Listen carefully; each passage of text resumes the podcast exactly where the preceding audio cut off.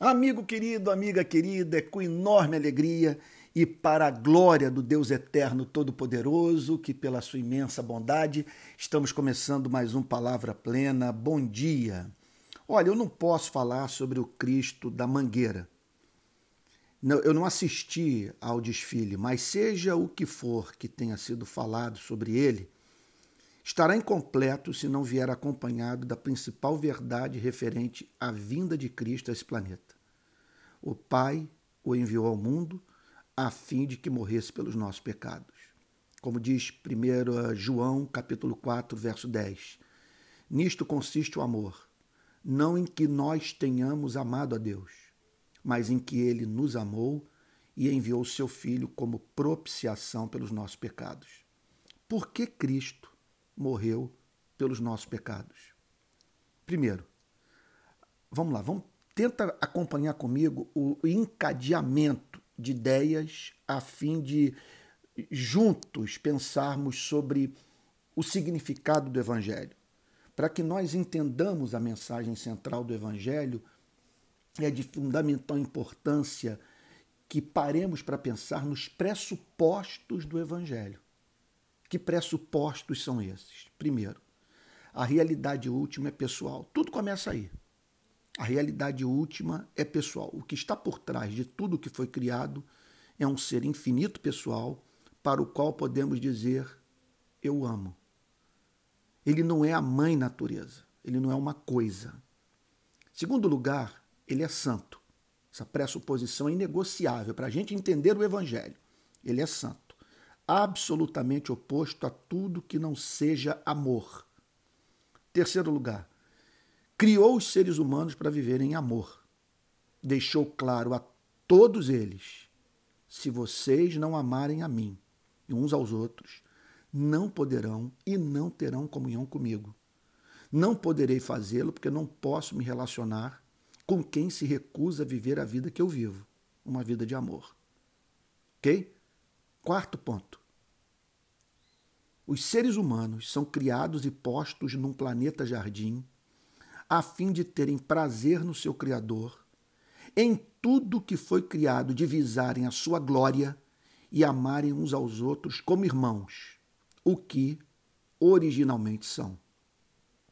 Quinta pressuposição. Os seres humanos passam a ter o seu Criador como arbitrário decidem viver autonomamente em relação a ele. Além de o terem desonrado, passaram a destruir a natureza e a fazer guerra uns com os outros.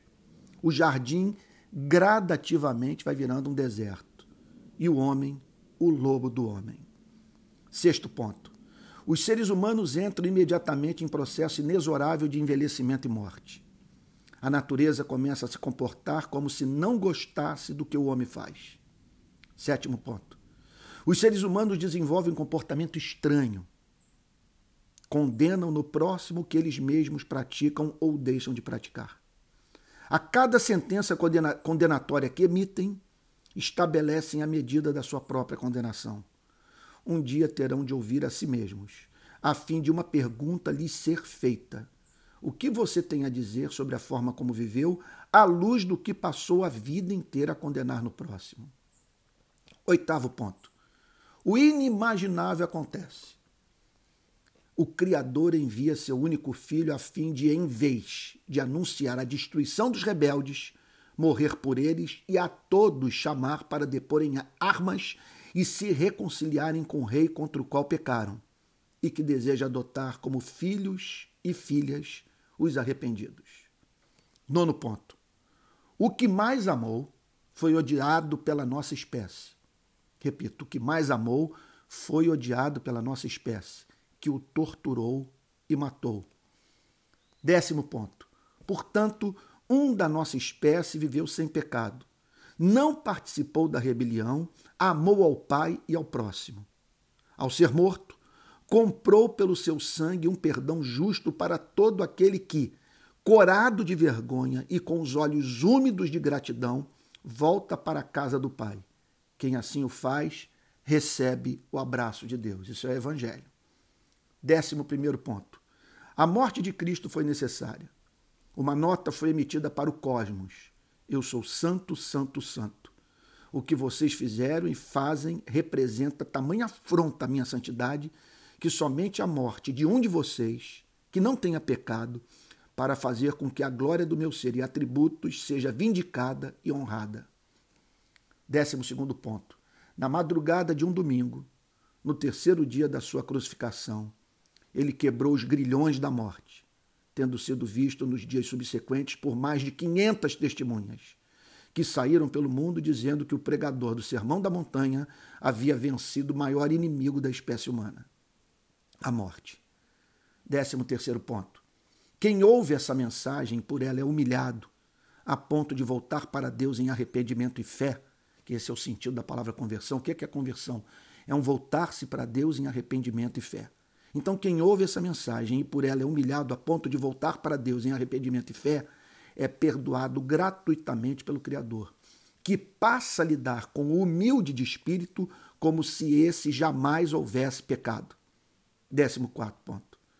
No exato momento desse reencontro, com quem mais o ama no universo, o ser humano passa a ser habitação do Espírito Santo, que começa a ensiná-lo e incitá-lo a amar a Deus e ao próximo.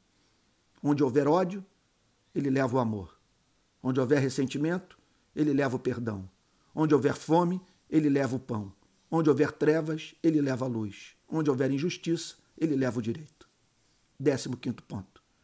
O ser humano que voltou para Deus em arrependimento e fé sai em busca dos que passaram pela mesma experiência, a fim de, com eles, viver em família sob o sorriso do Pai. E, por fim, redimido, justificado, amado, adotado, ele agora sai pelo mundo para chamar mais pessoas a participarem da sua alegria, dizendo a elas que o Criador deseja perdoá-las. Em suma, anunciar o Cristo verdadeiro sempre significará proclamar o verso mais famoso das Escrituras. Qual é o verso mais famoso das Escrituras? Porque Deus amou o mundo de tal maneira que deu seu Filho unigênito para que todo aquele que nele crê não pereça, mas tenha a vida eterna. João 3,16. Concluindo, gostaria de fazer um convite a você que ainda não entregou a vida a Cristo. Que você não menospreze tamanho amor. Faça agora, onde você está, uma simples oração que será ouvida por Deus como a mais bela canção.